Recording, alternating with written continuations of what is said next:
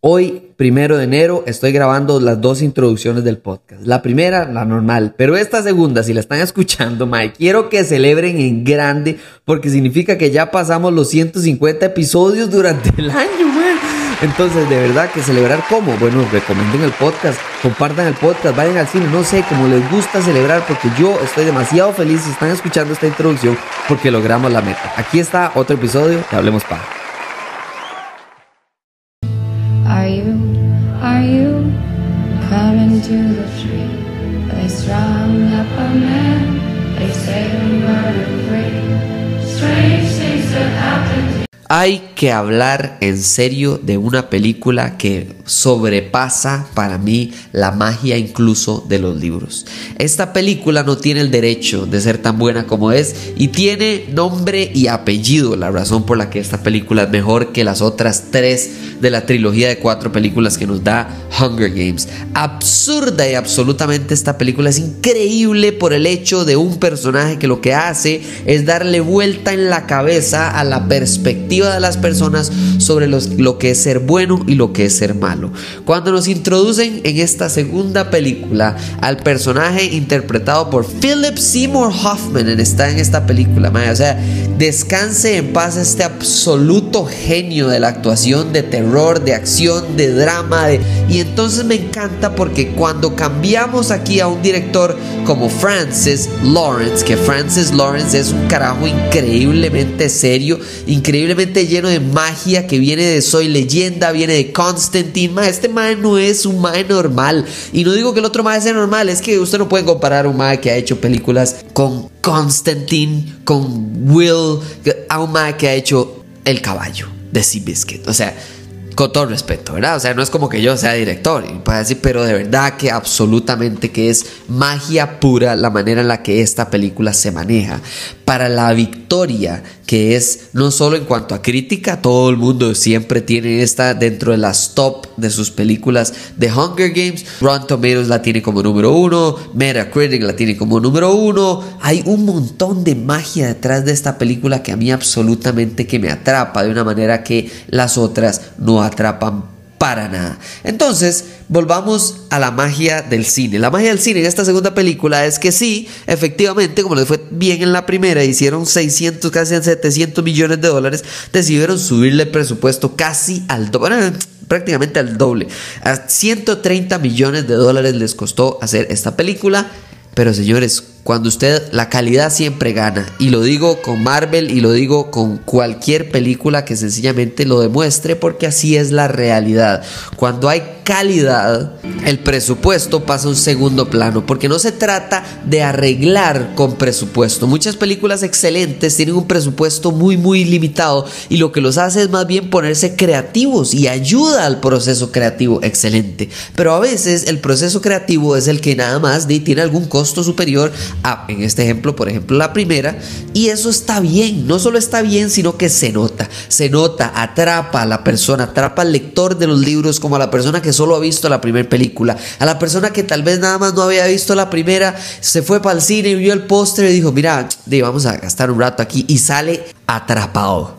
Esta segunda película para mí no solo es la magia que tiene de volver a tirar una, un argumento muy parecido a la primera película, pero ahora sí vemos un poquito más de violencia, ahora sí vemos un poquito más de intimidación, de estrategia por parte del gobierno, porque no los pueden tomar de sorpresa. La primera película tiene la ventaja de la sorpresa, de que jamás nadie ha hecho lo que va a hacer esta caraja, lo que va a hacer ella compita, que es que hayan dos ganadores. Entonces todavía hay como un lado de sorpresa, como de, ah, de una vez pasa, es una excepción a la regla. Pero ya dos veces no puede pasar porque entonces ya pierde la magia, pierde eh, eh, el impacto, pierde el poder que debería tener estos juegos del hambre sobre la civilización, sobre la población, sobre la estructura de distritos que verdaderamente existe. Esta película no solo se sostiene sobre Woody Harrison, sobre Jennifer Lawrence o demás, también se sostiene sobre James Newton Howard, que es quien hace la música para esta película que me parece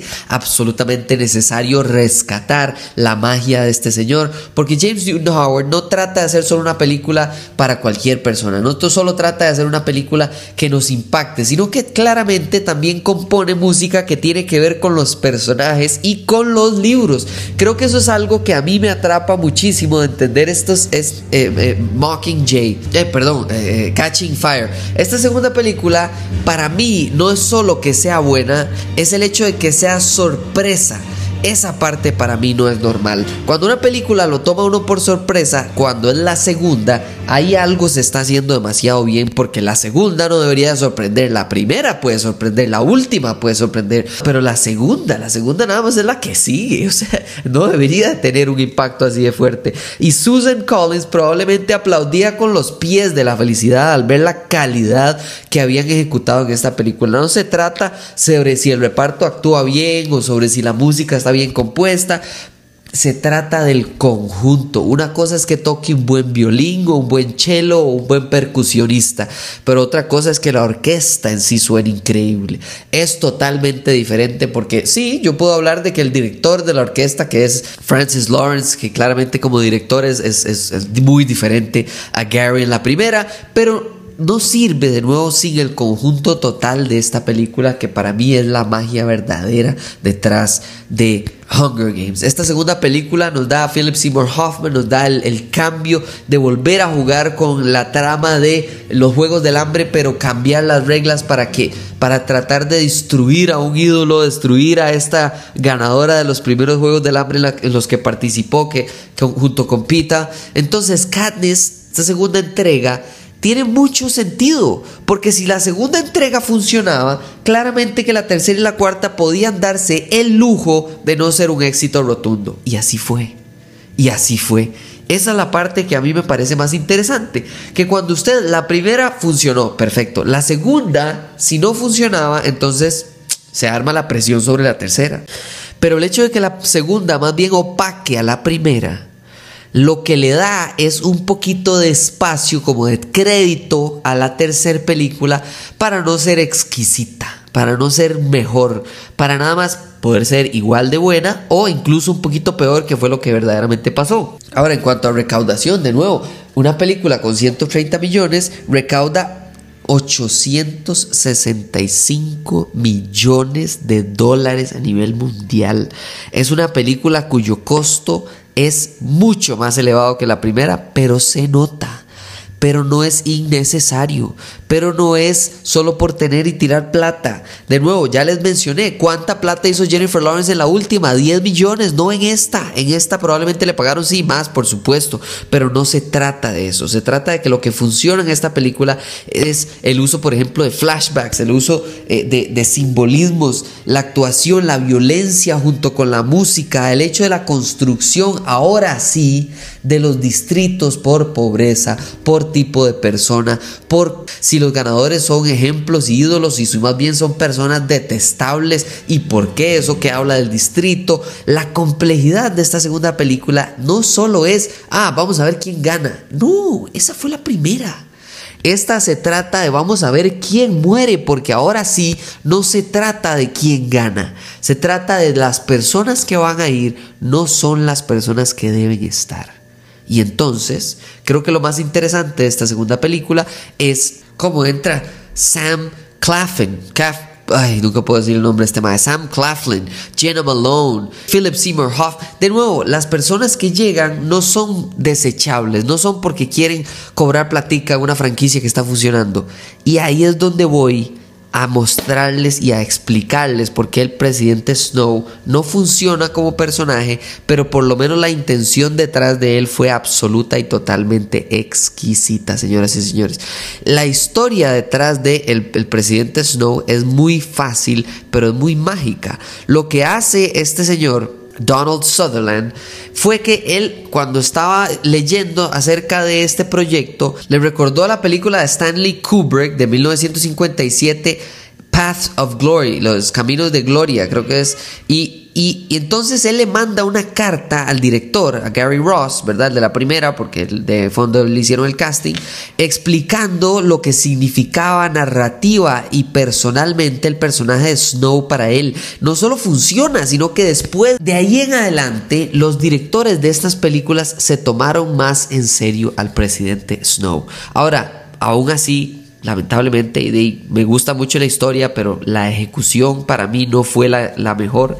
Para mí el presidente Snow no funciona sino hasta las últimas dos películas y aún así es, no es tan fuerte como yo desearía o como por lo menos todos mis amigos y familiares que han leído los libros me cuentan que es una descripción y una ejecución en los libros de Susan Collins, de presidente Snow, que usted quiere vomitarse de pensar en esta persona. Eso, eso es lo que debería de tener un buen villano. Y la verdad es que le faltó bastante en las películas, especialmente en estas primeras dos. Pero bueno, de eso no se trata. Se trata de hablar de esta segunda película y al final esas son las razones por las que a mí sí funcionó. Por supuesto, para mí esta es la mejor de las cuatro. Pero es la magia dentro de esta segunda película la que hace que las 3 y la 4 no funcionen tantísimo y por eso solo van a estar en un episodio. Muchísimas gracias por escuchar este episodio. Escríbame a Raw, hablemos para hacer y cuál es su orden de estas películas. Si es que la segunda es su preferida o si es la peor para ustedes, si es porque leyeron el libro y no les gustó, no sé. Ustedes me dicen cuáles son las razones para ustedes. Muchísimas gracias de verdad por escuchar este episodio y espero que nos hablemos en la próxima. Chao.